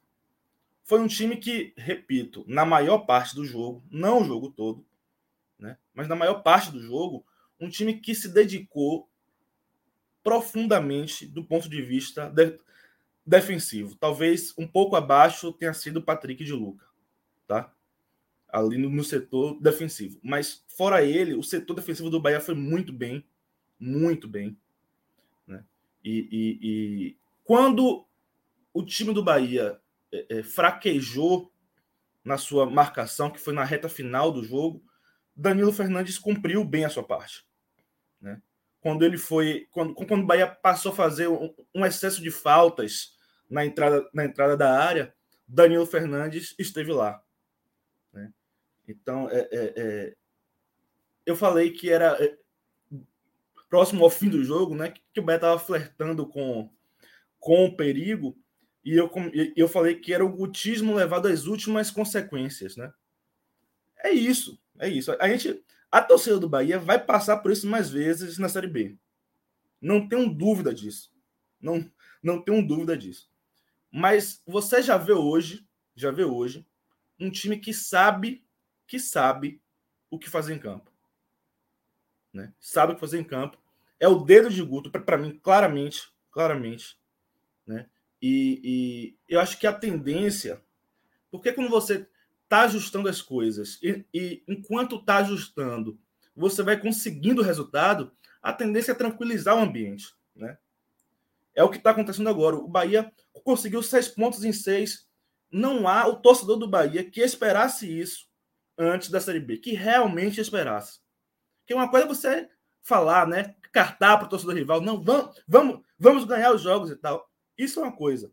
Mas acreditar firmemente que o Bahia faria seis pontos nas duas primeiras rodadas, eu acho que a torcida do Bahia ninguém acreditava. Seis pontos foi... nobres, tá, Lula? Seis pontos nobres. Porque muito Cruzeiro em casa e Náutico fora são pontos nobres na Série B. Muito, o Cruzeiro muito. é um visitante pela camisa que sempre vai gerar uma cautela. E o Náutico nos aflitos é um, porra, o Náutico nos aflitos é um, um dos adversários mais chatos de jogar fora de casa. Nos aflitos há mais de 30 anos, acho que 36 anos. Primeira vez que anos. o Bahia vence o Náutico, Náutico nos aflitos, pela Série, B. B. Pela é. Série B. Exa exatamente. É, é, sempre difícil jogar com o Náutico nos aflitos, tá? É, é, é, e o Bahia venceu hoje, isso é muito importante, mas tem algumas coisas a corrigir, né? o Bahia se mostrou muito dependente de Daniel para é, ter a bola e sair para o ataque. Quando Borel foi expulso e, e Guto tirou Daniel para colocar Jonathan, o Bahia desaprendeu até a bola. Né? O Bahia não conseguia mais trocar três passes. Nas poucas vezes que conseguiu trocar, o Bahia até chegou com perigo. Fez um gol que foi mal anulado, na minha opinião. Né? Um gol mal anulado. Inclusive, o, teve o... gente aqui pedindo para falar desse, desse lance aí do. Sim, eu vi. Eu. Foi né? importante porque eu lembrei disso. E, e, e o Bahia é, é, teve ali aquela oportunidade de terminar o primeiro tempo com 2 a 0 Para Guto seria perfeito. Perfeito. Né? Mas, infelizmente, é, a bandeira levantou a bandeira antes e o árbitro foi atrás, apitou antes de Marco Antônio finalizar. Aí o VAR não tem como, como interferir, tá? Não tem como interferir. Lula, só para não ficar longe, te interrompendo aqui, só para tratar, tratar desse assunto, né, para depois eu não ter que voltar. Assim, o Brasil precisa. A gente pô, tenta evoluir com o VAR. A gente já enfrenta o problema de interpretação do VAR, do, dos lances. A gente, os árbitros aqui interpretam muito mais do que cabe interpretar. Mas o que a gente começou a ver é o, a pior forma possível de, de usar o recurso ou de não usar o recurso. O que aconteceu hoje é assim, talvez tenha sido o exemplo mais escancarado do que não fazer. Tá? A assistente não poderia jamais ter levantado aquela bandeira antes da conclusão da jogada. Jamais. E pior do que ela, que ela levantasse, o árbitro deveria ter fingido que não viu e ter deixado o lance continuar. Porque Fred, ele apitou. Ele Fred, apitou. E aí realmente não tinha o que fazer o VAR. Isso aconteceu na Champions na semana passada, tá? O Bandeira levantou, apontando, apontando impedimento, o árbitro viu, não apitou, deixou o lance seguir, o gol saiu, o VAR conferiu, tava legal, ele validou o gol. Isso. Por mim, ainda chegaram é a falar hoje que, que, o árbitro não teve culpa, que a culpa foi da assistente. Pelo contrário. Tem, tem culpa, culpa mais do que assistente. Para mim, tem mais. Também. Porque claro, ele que comanda ele é o jogo. Ela é, é. assistente. É. Isso. Ela, é ela errou feio. Ela, ela, errou feio porque errou Acabou. a marcação. Ela errou que aparentemente pela TV era até fácil. Pelo uhum. ângulo da TV. Às vezes vê um ângulo do VAR e é tudo bem diferente. Mas pelo ângulo da TV era até fácil. Ela errou na marcação técnica, ela errou na conduta e o árbitro errou inacreditavelmente no apito. O Bahia foi muito, muito, muito lesado por esse lance. Tiraram o gol do Bahia, pô. Em um jogo com o VAR. O que não pode acontecer é isso. A gente passou décadas aceitando lances marcado errado. A gente não pode aceitar. A gente agora aceita lances marcados errados por interpretação do VAR. A gente aceita. Agora, a gente aceitar um gol anulado tão claro porque não se conseguiu usar o VAR por irresponsabilidade e falta de preparo de quem está dentro do campo é absurdo assim. É porque de novo, ah, o Bahia ganhou o jogo, isso tudo fica secundário. Mas se for empate, se leva o gol, é uma confusão muito, muito grande, pô, absurda. Tem uma cobrança de uma galera do atraso aqui no Brasil, inclusive na imprensa, né, de que ah, agora por causa do VAR, os bandeiras estão demorando muito para marcar impedimento. Eu prefiro que demore. Eu prefiro que demore. Eu prefiro. Eu sou puto com o Galvão. Galvão, Galvão é o que mais reclama. Pois é, ele faz, Galvão reclama o tempo todo. Absurdo. É um desserviço o que Galvão é um faz toda vez que ele faz isso.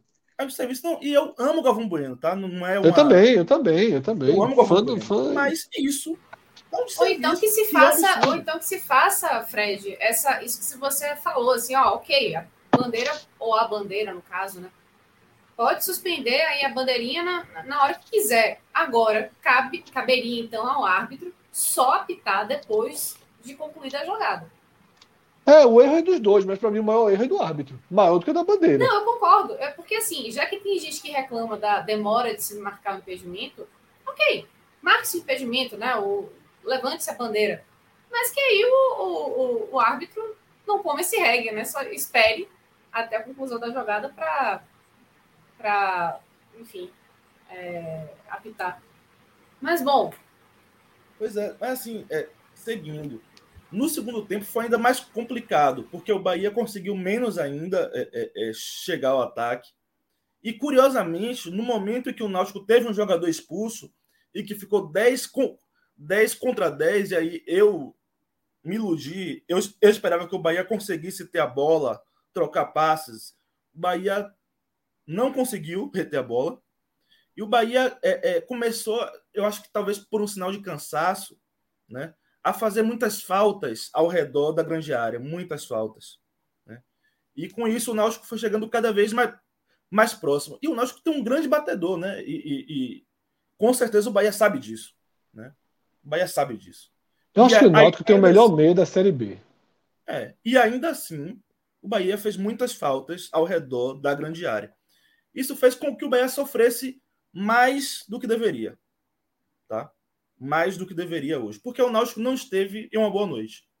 O Bahia não precisava sofrer o tanto que sofreu, porque o Náutico não, não, não estava no seu dia mais inspirado.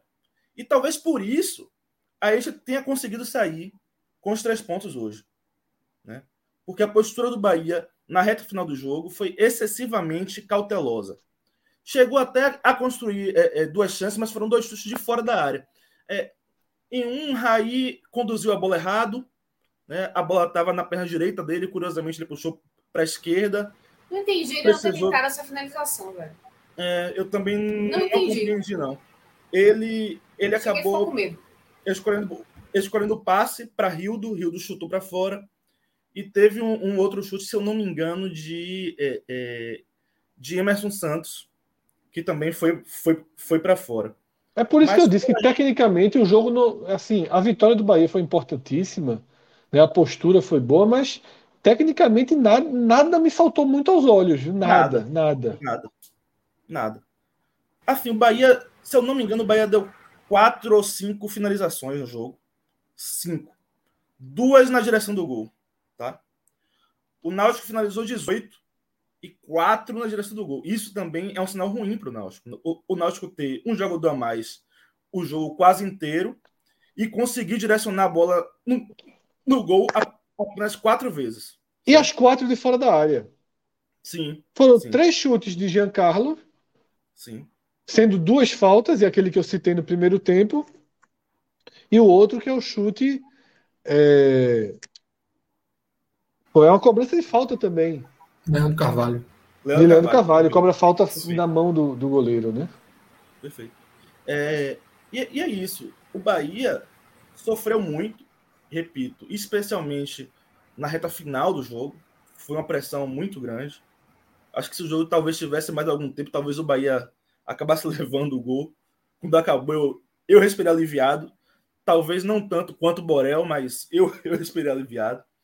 E, é, mas o, o, mais importante neste momento é que o Bahia venceu mais uma vez, tem seis pontos, é o líder, é, é, dá uma tranquilidade. A torcida do Bahia voltou nas redes a ficar confiante.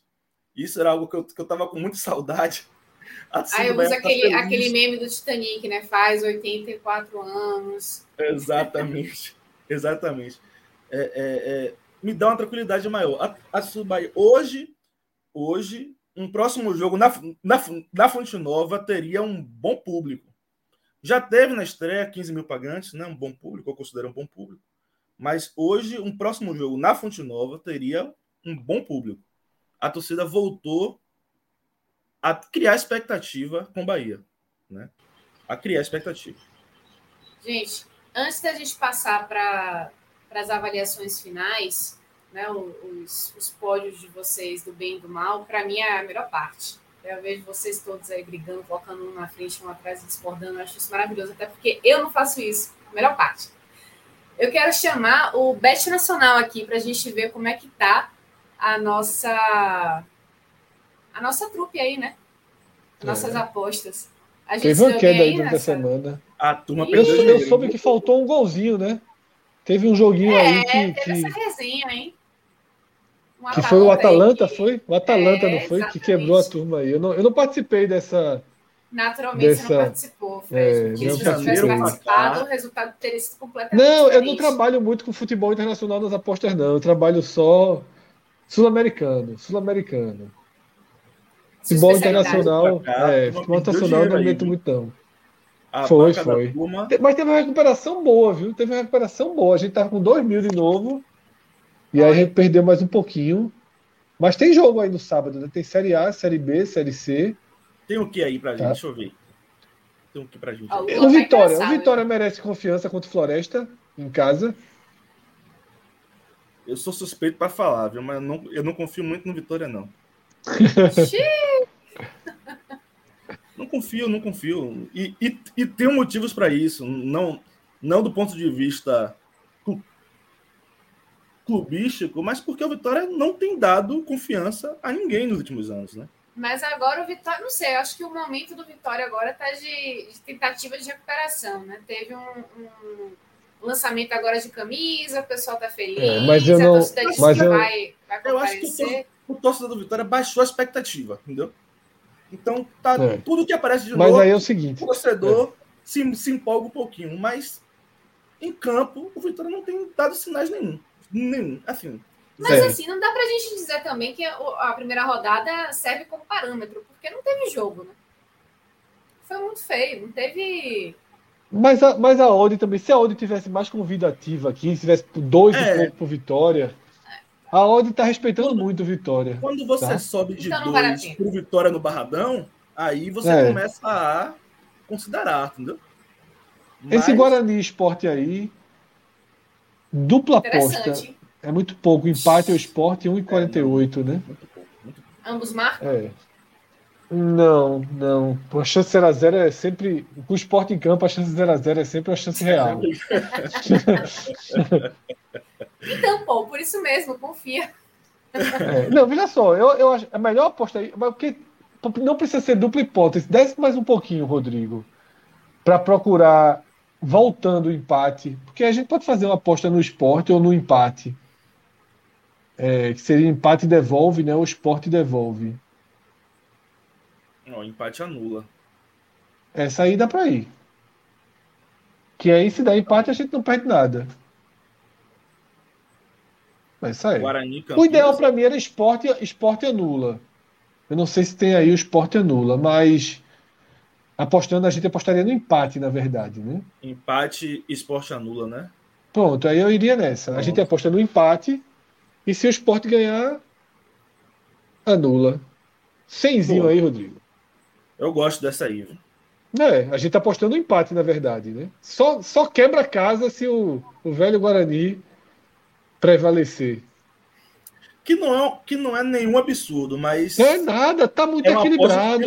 Os, jogo, os jogos os jogos estão muito equilibrados, tá? Muito equilibrados. Lembrando aí, né, a gente já tem a nossa conta mas quem não, não tem conta no Bet Nacional, assim que fizer, usa o código podcast45, tá?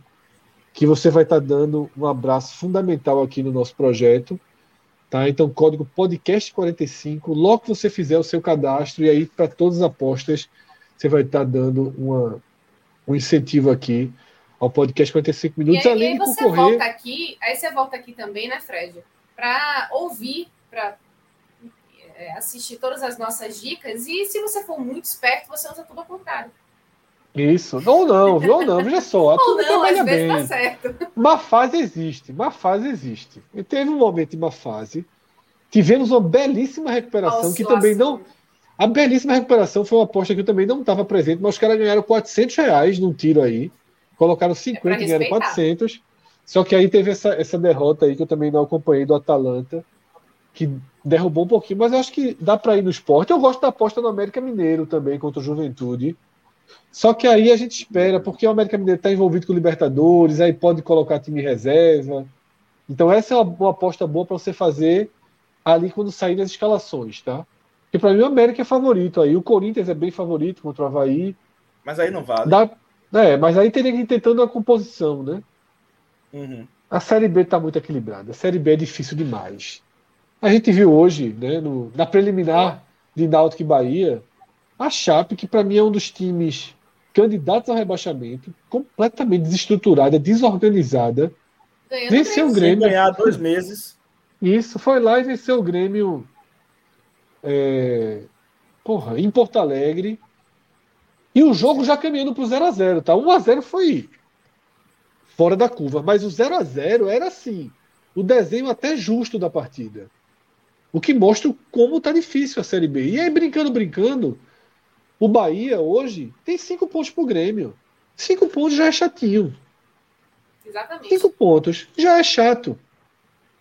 Para um time que tende a ganhar muitos jogos em casa como o Bahia, cinco pontos você já não tira dali da, da noite pro dia.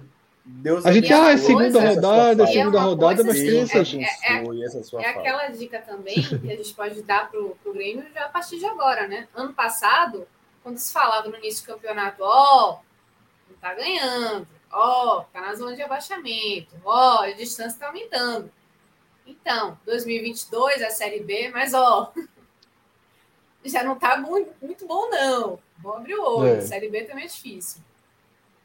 Olha só, teve, um super, é, teve um superchat aí, né, Ju? É, isso aí que Sobre eu ia torcida, chamar, né? né? Libna, é.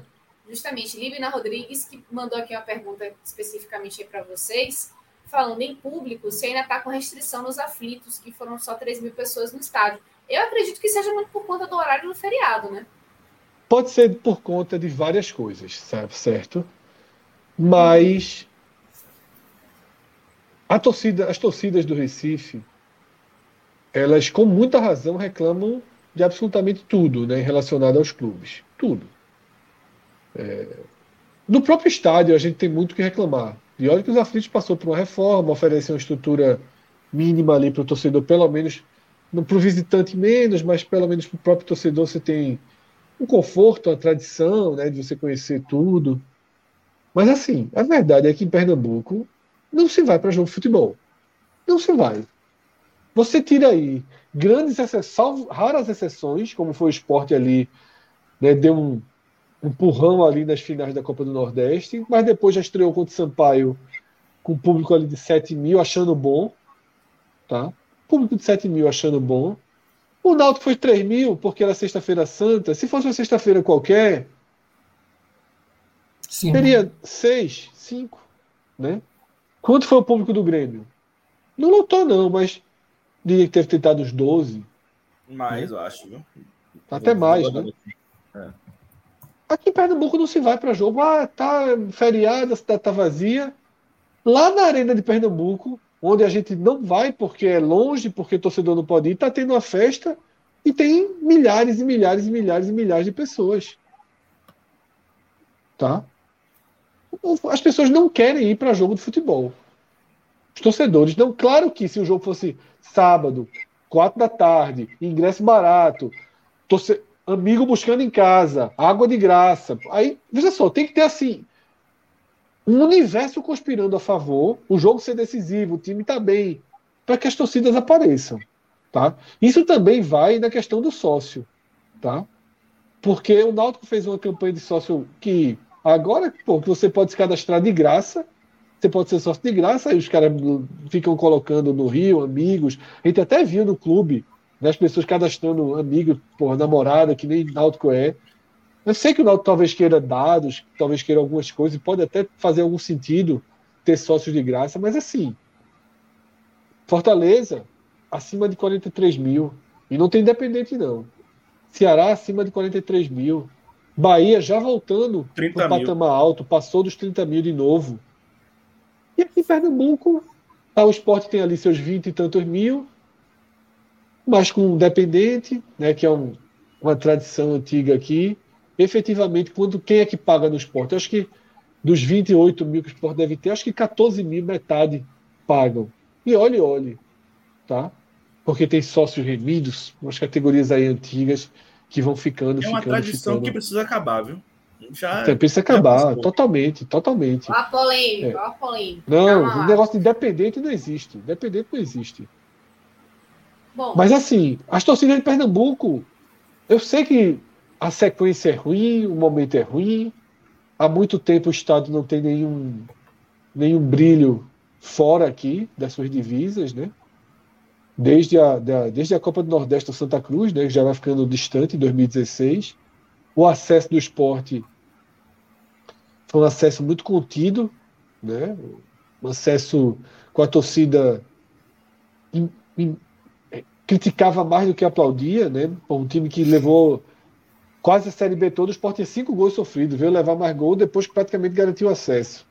E a torcida, né? Não, isso era o time da. Era, eu, o Sport era que não. O de Guto não perdia, né? Gols não, tinha de quatro derrotas. O time que não levava gol era o de, era o de Lousa. e foi a Chape, né? Tá, e foi a Chape que não levava gol. Tá Eu toquei a Chape de Lousa com o esporte de, de Guto, né? 200 mil empates e a torcida. Veio, o esporte jogou dois jogos com casa cheia. No ano de acesso, assim, G4 de ponta a ponta, basicamente. Largou no G4. Uma série B E o Bahia já botou 15 mil na estreia. E vai botar né? mais. E não estava bem. E não estava é, bem, né? Vinha não estava bem, não. Tava... classificações. E de um rebaixamento. Mas é esse E pior, esse... e de uma desconstrução de imagem, de um encolhimento moral.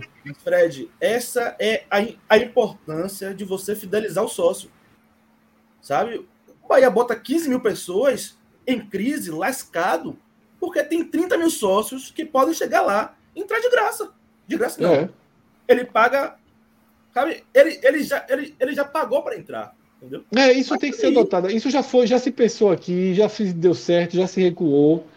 Né? Porque quando isso chega a, super, a ótima fase, você lamenta, né? Ah, pô, os caras vão entrar de graça. Mas você tem que contar no, no, no na negativa, né? Eu acho que aqui. A oscilação é A frequência é sempre é. melhor do que os ápices. É. Você precisa ter uma frequência de público. Isso, isso, isso reforça a sua imagem. Seu estádio aparecer sempre cheio de televisão. Mostra que você é um, é um clube de massa. Seu clube se torna maior por isso, sabe? Hoje o Grêmio só a título de informação, teve 22 mil pagantes. Aí, 22 mil pagantes. Também foi. Ou não foi sexta-feira santa lá em Porto Alegre? Não deve ter sido, né? Sexta-feira só é santa e só é feriado aqui no Recife, né? Não, só no Nordeste. Porra, pelo amor de Deus, porra. Assim, se quisesse ir, tinha ido. Se quisesse ir, tinha ido. Me deixar para viajar amanhã. Tá tendo mais de 10 mil pessoas. Como eu falei, tem mais de 10 mil pessoas numa festa que custa 400 reais na Arena de Pernambuco. Tá? É isso. É, eu, sei, eu sei que tem transporte público que é problemático, mas também tem em Porto Alegre, também tem em Salvador. Tá? As dificuldades existem em todos os estádios, mas aqui em Pernambuco, é também toda dificuldade é assim: é, é, as pessoas só vão para o jogo caso ele tenha um enorme poder de decisão ou tudo conspirar a favor. Assim, sábado, quatro da tarde, o time bem, o adversário bom Tipo, o Náutico do ano passado, com cinco vitórias, recebendo um Bahia num sábado às quatro da tarde, dava 12 mil. 12 mil, não dava 17, não, dava 12. Então, eu acho que assim, tem que encarar de frente, né? O que está acontecendo aqui também. E, e o afastamento das torcidas. E o curioso é que o afastamento das torcidas aqui é realmente do estádio. As audiências em Pernambuco, elas são gigantescas, continuam sendo as melhores do Nordeste na TV. Você pegar os números da TV de Esporte Fortaleza, a diferença é muito grande. E aí, Fred, a diferença você... da audiência dos jogos no Recife precisa... e em Fortaleza é muito grande. Na TV, todo mundo segue super torcedor. Na você internet, todo mundo segue super torcedor. No estádio, não. Fala, Lula. Duas coisas, duas coisas muito importantes. Um, o quanto os clubes se relacionam com torcida organizada, que afastam o torcedor do estádio por causa da violência. É, Isso é uma realidade. Exceto, é um exceto em Fortaleza, porque em Fortaleza é um o movimento é diferente. Sim. E preço. Preço. É. Isso tá? machuca Eu muito. Eu vi um é. torcedor falando hoje que o ingresso para o jogo do Náutico foi 80 reais. Para o não é sócio. Para o não sócio. Isso é, assim, tudo bem. Quanto é para o sócio entrar pra, em todos os jogos do ano?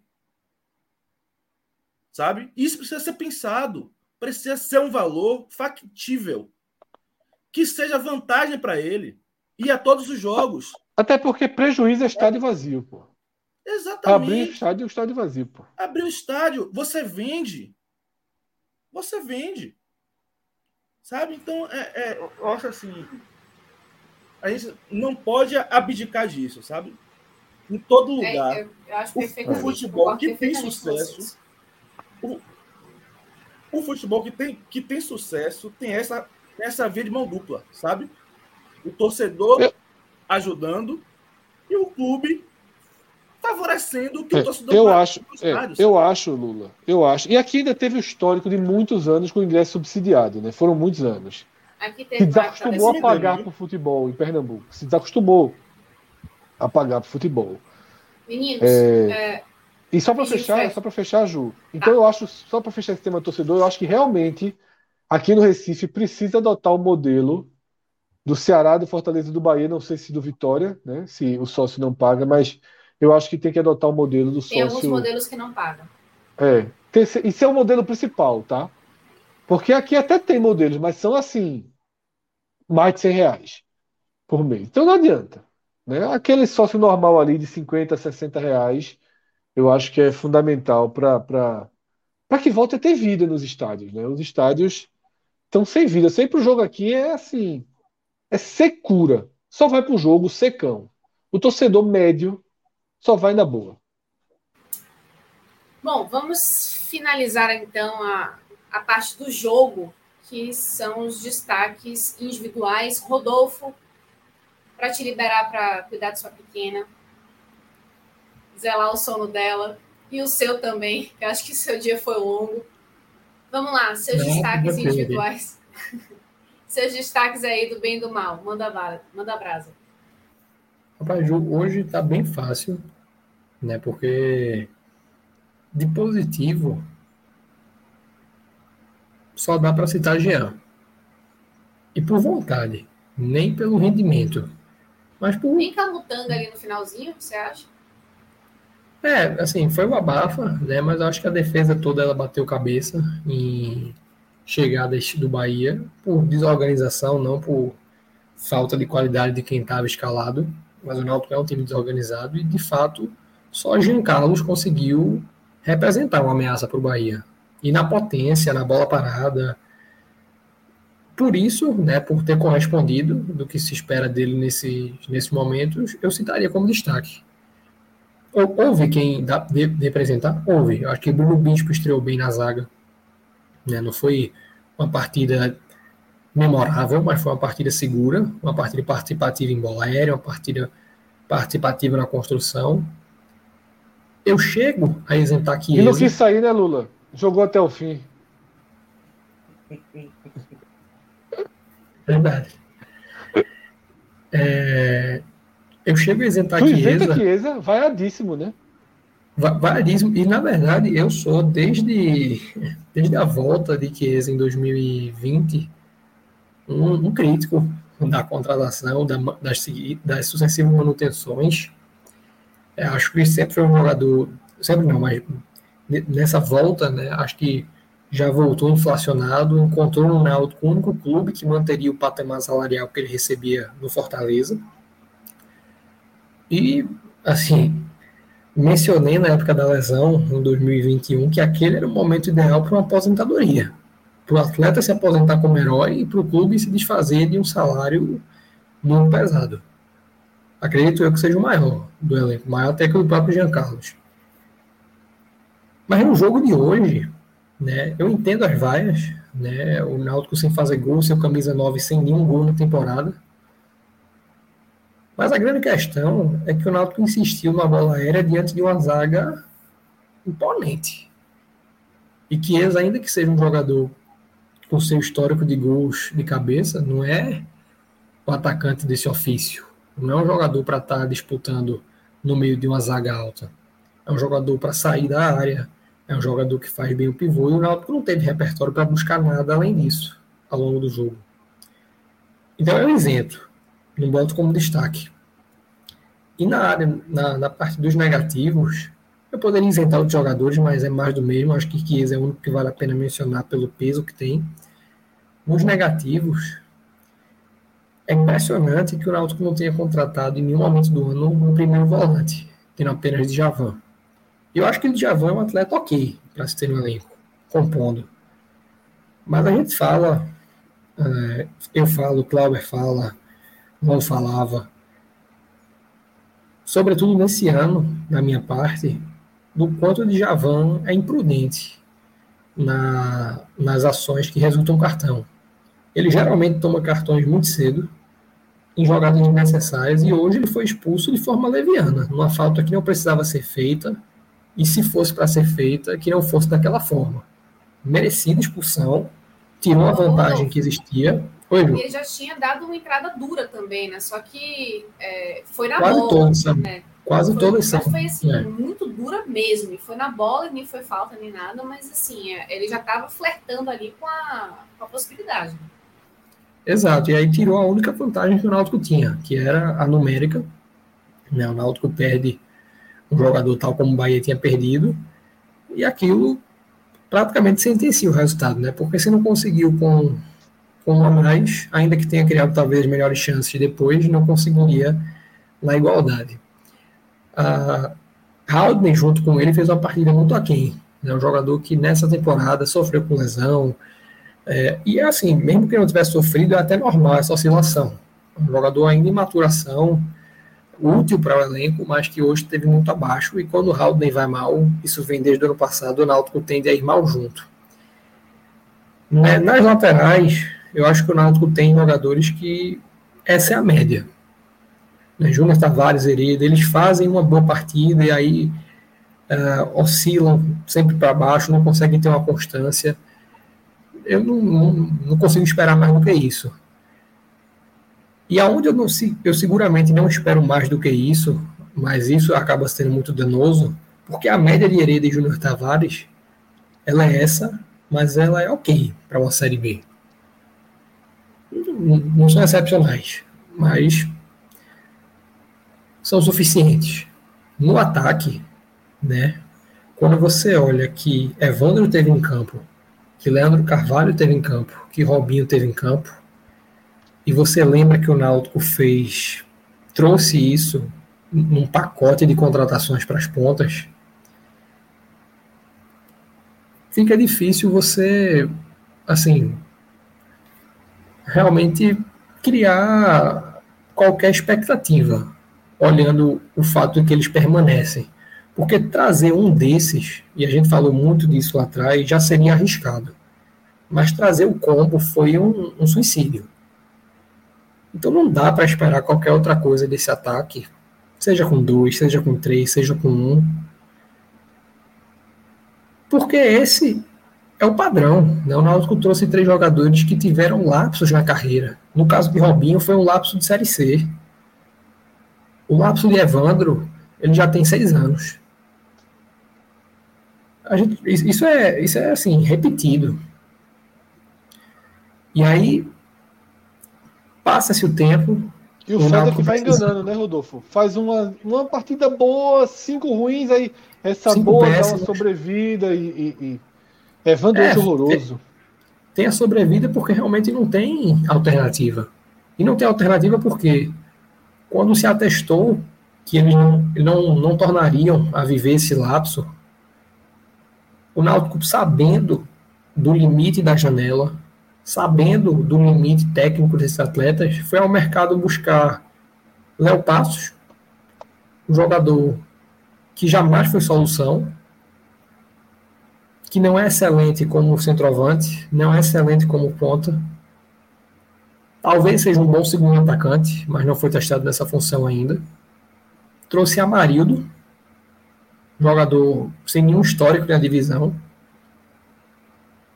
No máximo, uma, uma, uma aposta aceitável para o início de ano, mas jamais uma peça de reposição como a que o Náutico precisava e trouxe Niltinho, cuja Ponte Preta, que concorre com o Náutico, abriu mão. Né? Sempre um péssimo sinal quando o clube concorrente abre mão do jogador para reforçar um time que, em teoria, concorre para o mesmo objetivo. Né? Ponte Preta e Náutico, via de regra, entrou na Série B pensando em acesso. Não tem sido assim, mas é a regra. Então, assim, está muito claro que o Náutico ele não consegue entender a importância de usar a base, e por mais que o Náutico tenha um histórico de vendas recente, por mais que o Náutico tenha um elenco com muitos jogadores da base na composição, não se usa a base. Porque se se usasse, Júnior Carpinha não estaria afastado. O clube não estaria escanteando o Júlio, que foi um atleta que começou a temporada fazendo dois gols, né? em detrimento de contratações como Amarildo, como o Niltinho, o Náutico faria né, é, esforços para trazer um ou outro jogador de um potencial ao menos similar ao Jean Carlos, ao que o Vinícius tinha no passado, e comporia com a base, porque a base entrega no mesmo patamar do que quem está à frente do clube, do que quem está à frente do ataque hoje. Dizer que um Júlio, né, que poderia ter tido N oportunidades no estadual e não teve, porque se preferia Rodrigo Carvalho, se preferia. Uh, desculpa, Rodrigo Carvalho, se preferia Leandro Carvalho, se preferia Robinho, se preferia Pedro Vitor. Como eu disse, um, talvez um fosse uma aposta aceitável.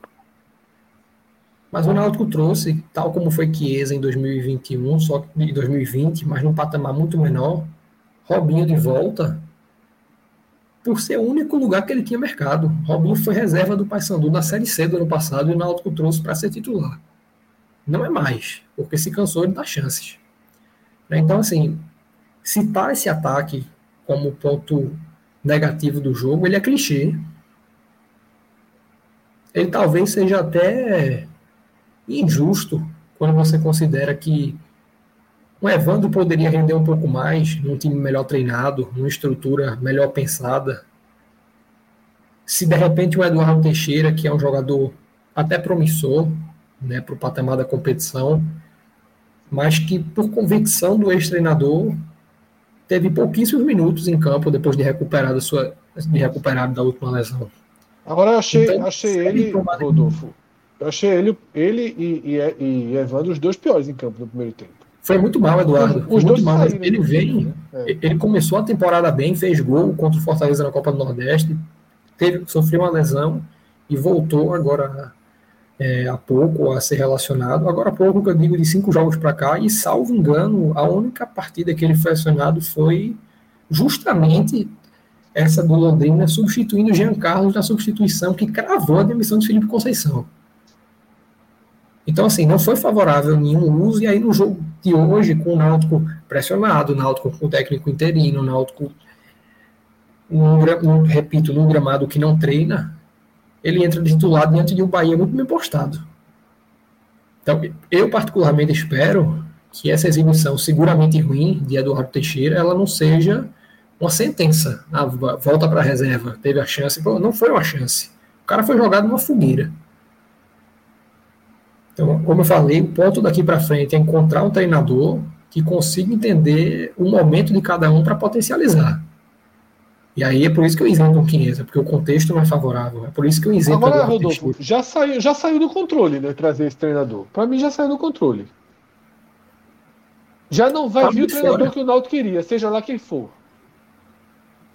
Já não é o treinador número um, nem dois, nem três, nem quatro. Saiu do controle, pô. Não, eu, é por isso que eu digo, é a roleta russa, pô, de treinador. Exato, eu tuitei isso há pouco. Na, na verdade, o Náutico, ele hoje Primeiro que a incoerência ela é demonstrada quando o grupo exerce esse nível de influência. Do, a diretoria passar uma semana pensando em nomes e voltar atrás porque o grupo pediu. Segundo, porque se definiu que o que se queria era um treinador experiente em Série B. E isso acaba sendo uma coisa muito abrangente. Porque Geninho é, porque Givanildo Oliveira é, porque Dano Cavalcante é. Dado Cavalcante tem 10 anos de Série B nas costas. São perfis diferentes. Isso não é um critério. Isso é.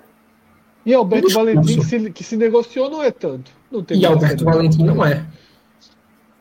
E agora, né, vamos, vamos partir para a realidade do que sobrou no mercado.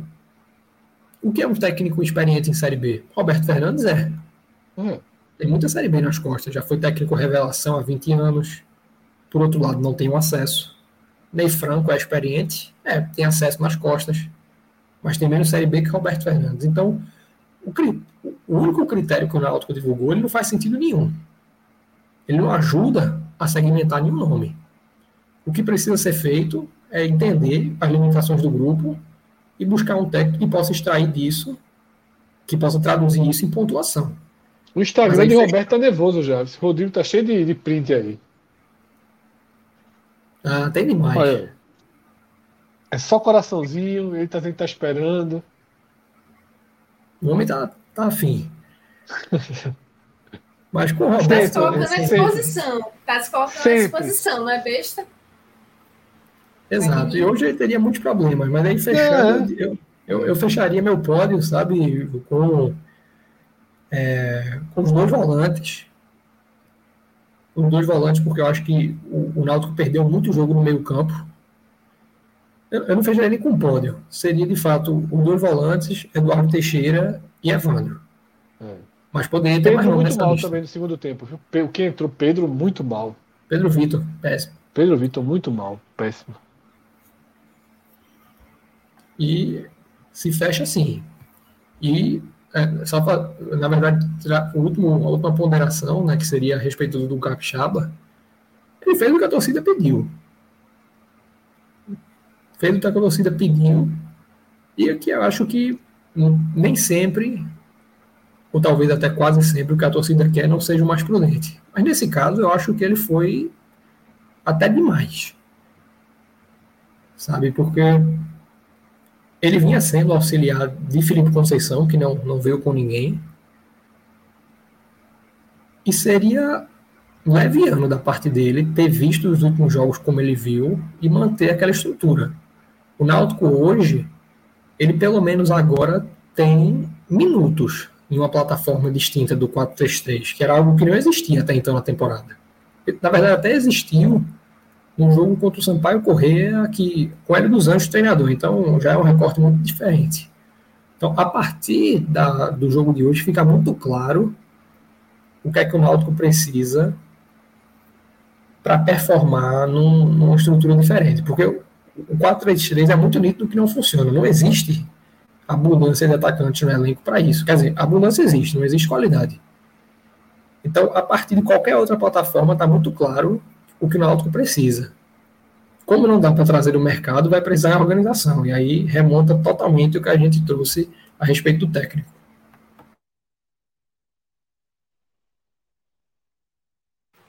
Lula, sua vez agora. Você pode do bem do mal do Bahia. Tá, tem que desmutar aí seu microfone. Eu vou tentar ser breve para a gente não chegar a duas horas aqui, tá? É... Vou começar pelos, pelos destaques positivos. Vou dizer um pódio e, e citar. Só uma dúvida, Lula, rapidinho. De live ou da manhã? Só para saber a perspectiva. De live, de live. Mas Pô, tá... Então, beleza. Então vai ser bem breve. é, vou citar um pódio e algumas menções honrosas, tá? É, meu pódio, começar pelo, pelo primeiro lugar. Rezende foi o melhor em campo tá? É, basicamente dominou a entrada da área do Bahia. É, é, o segundo jogo bom dele seguido. Ele tinha ido também muito bem contra o, contra o Cruzeiro. Eu só não, não dei a ele o primeiro lugar do pódio contra o Cruzeiro por causa de Jacaré, que entrou, fez dois gols e decidiu o jogo, né? Mas ele tinha sido o, o, o segundo melhor naquele jogo e hoje ele foi o melhor. É, em segundo lugar, você está Danilo Fernandes, porque as, intervenções, as, as intervenções dele foram decisivas para que o Bahia garantisse os três pontos. Ele até chegou a falhar é, é, em, uma bola alçada na área, é, que ele saiu mal de soco, se bateu com, com, se eu não me engano, com Luiz Otávio. Não tenho certeza agora, mas acho que foi Luiz Otávio. E mas foi um, único erro dele no jogo e não chegou a, com, a comprometer. É, em terceiro lugar, eu, eu vou citar o Luiz Otávio. Foi um jogo muito seguro de, dele, muito seguro. Ganhou todas no alto e, e foi muito importante também para o Bahia é, é, conseguir os três pontos. Rezende, Danilo Fernandes e, e Luiz Otávio.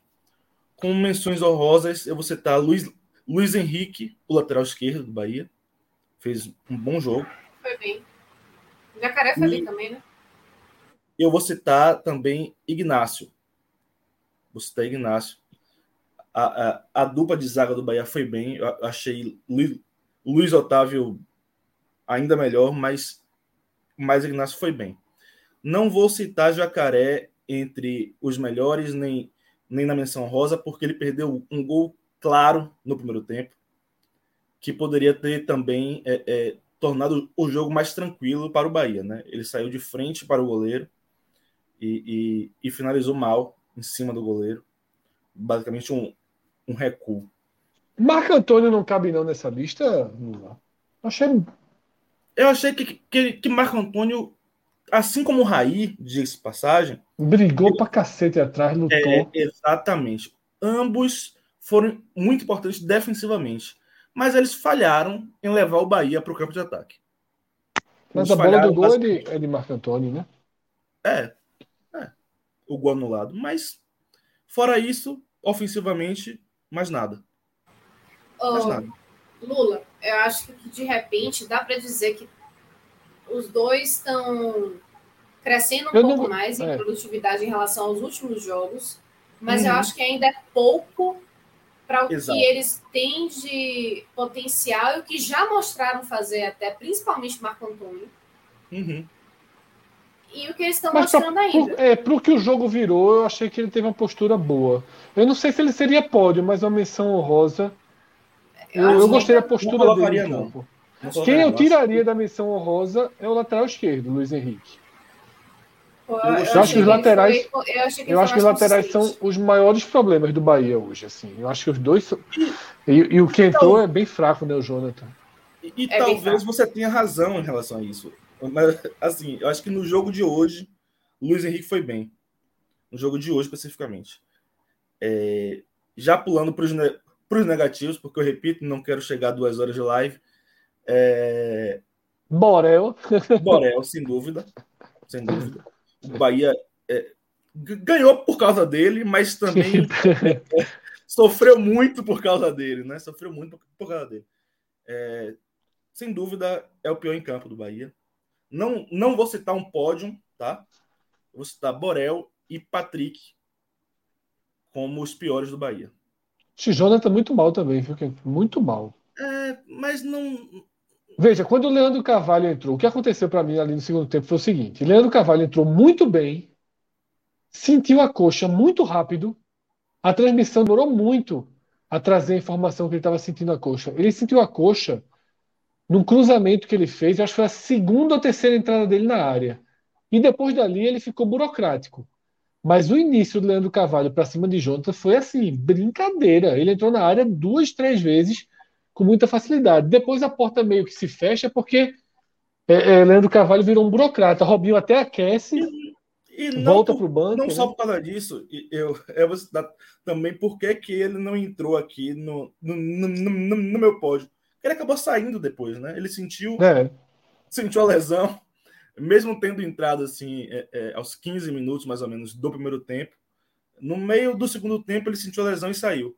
E aí o, o Bahia conseguiu é, retomar a firmeza defensiva pelo lado direito sem ele. É, mas foi um tempo curto, um período curto.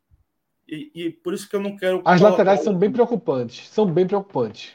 Fazia tempo que eu não vi um jogo longo do Bahia. Já tinha visto um dia que as laterais foram muito mal né, na Copa do Nordeste. E é preocupante. E de novo, e de novo laterais de muito mal. Porque assim, Luiz Henrique eu achei ali, sabe, ok na briga, na confusão, mas não me parece um lateral do porte do Bahia, sabe? O, o diretor de futebol do Bahia chegou a, a declarar essa semana agora, ele, ele deu uma entrevista dizendo que ele estava, no momento, satisfeito com o elenco do Bahia. Eu achei preocupante isso. Tá? Mas como. É, é, mas tem que é, dizer isso, né? Não pode contratar mais, tem que dar essa a gente mesmo. Tem né? dois meses e alguma coisa para a próxima, próxima janela, é o tempo que ele tem para observar as falhas e lá na frente corrigir é. pontualmente. Mas o Bahia tem problema, sim. O Bahia tem problema, sim. Tem. É, eu queria. A prova que tem é isso. A prova que tem é o pós-expulsão de Djavan. Quando, assim, o que o que estava muito fácil de digerir. O que é que eu acho do jogo do Bahia? O que estava tava muito fácil de digerir o Bahia dando a bola ao Náutico e o Náutico martelando. Porque o Bahia tinha um homem a menos e estava ganhando. Então, é a lógica, é o normal. O fato de não ter tido nenhum oxigênio no 10 contra 10 mostra que talvez o buraco que o Bahia estava, talvez ele entrasse no 11 contra 11. Eu acho que ele teria mais, mais possibilidade de respostas, mais contra-ataques, mais, mas assim, o 10 contra 10 foi perigosíssimo do Bahia, né? Faltou, tudo bem que já tinha feito substituições, jogadores fora de, de ritmo, né, como o Rildo, como o Didi, mas foi um pouco, um pouco assustador, digamos assim. O Bahia teve, tem um perfil que tava seguindo, o cara, bicho, parece que ele adivinhou. Quando ficou 10 contra 10, ele disse, Ih, rapaz, tava marcando tão direitinho que eu agora já comecei a me preocupar. E acabou que realmente teve um, um, uma elevação de tensão nos minutos finais, muito também por ser minuto final, né? Porque o Náutico pegou o Camutanga e transformou em atacante, né? Então tinha mais gente povoando ali na frente. É, eu também não vou citar entre, entre os negativos Raí, por causa dessa função defensiva dele. É, é, não merece, não. Ele foi muito importante defensivamente. É, não muito merece, não. É, mas me incomodou muito o lance que ele é, saiu com grande liberdade em contra-ataque e ele fez uma escolha que para mim não fazia é. sentido nenhum ali. É. é puxou para o lado esquerdo e, e, e, perdeu mais uma boa chance do Bahia ampliar o placar. Eu, é, eu também teria algumas críticas a Inácio, viu, que foi mais para elogio aqui. Achei um pouquinho estabanado. O Luiz Otávio bem melhor que ele. Ele, achei, ele fez uma falta absurda e desnecessária na quina da área, por exemplo, ali já na, na parte mais decisiva do jogo. Eu achei ele muito participativo. Eu achei Inácio muito participativo. Né? Onde tinha briga, ele estava brigando. Ele, mas achei é, ele... ele é bem aquele zagueiro para compor, Fred. Meio assim, grosso, é... meio, meio o zagueiro, o zagueiro técnico do Bahia, depois que Conte, enfim, não, não, não, não permaneceu para a Série B, ficou sendo realmente o Luiz Otávio. Então, esse segundo zagueiro que faz dupla com ele. Dá o volume, Guto né? Tá, é, que Guto ainda está às vezes testando, né? Então, tem sido Ignacio, porque é um, é um zagueiro que erra menos é, do que, Gustavo por exemplo, Henrique. aquele Gustavo Henrique, que, né? É, e saiu também, né? Gustavo Henrique. Uhum. E tem o outro Henrique, que está muito verdinho ainda, né? O que veio da Ponte uhum. Preta. Então, não, ele, é... ele, não, é, ele não entregou, né? Mas ele flertou com, com perigo. Com perigo, sim. Ele vai fazer isso. Ignacio faz isso. Achei algumas, tipo, é algumas bolas. É, algumas bolas que precisou sair com ele. Muito afobado, muito aperreio, dando lateral rápido. Não, Sim. Me pareceu, agora sim, muita briga, né? Por isso que talvez ele, ele, ele até. Mas eu, eu vou te dizer uma coisa, Fred. A partida do Bahia foi uma partida de briga. É, foi, foi por isso que Raí. Por isso, é, por isso que eu quis elogiar. Porque, é, por foi, isso que eu quis destacar Marco Antônio, porque eu acho que Marco Antônio brigou mais do que o normal dele, né? E ainda entregou alguma ligação. O Bahia teve dificuldade tecnicamente, inclusive. Teve. Teve dificuldade técnica.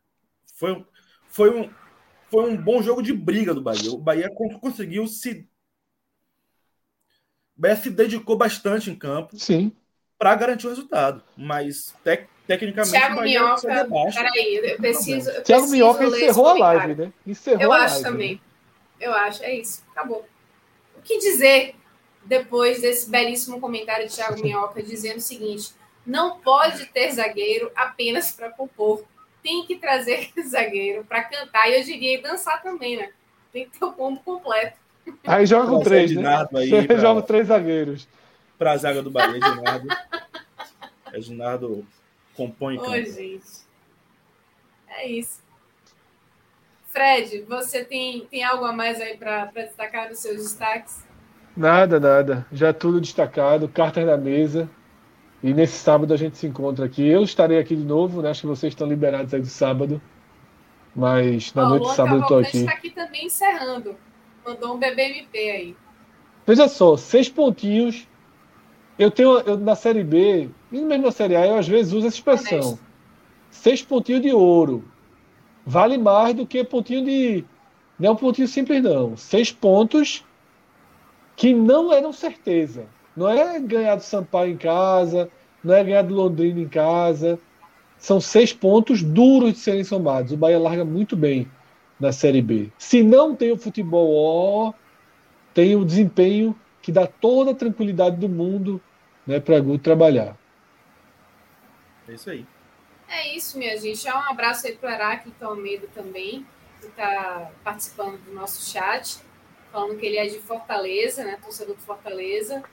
É, eu vi. Amo, amo o Nordeste, torce muito para o Nordeste. A gente também torce muito para o Nordeste. A gente torce muito para a consolidação do nosso futebol. A gente briga, né? Briga uns com os outros, mas a gente se ama. A rivalidade move o futebol, faz parte. É, pô, é. família. É isso. Minha gente, foi um prazer enorme participar aqui com vocês, madrugada dentro desse telecast, dessa live.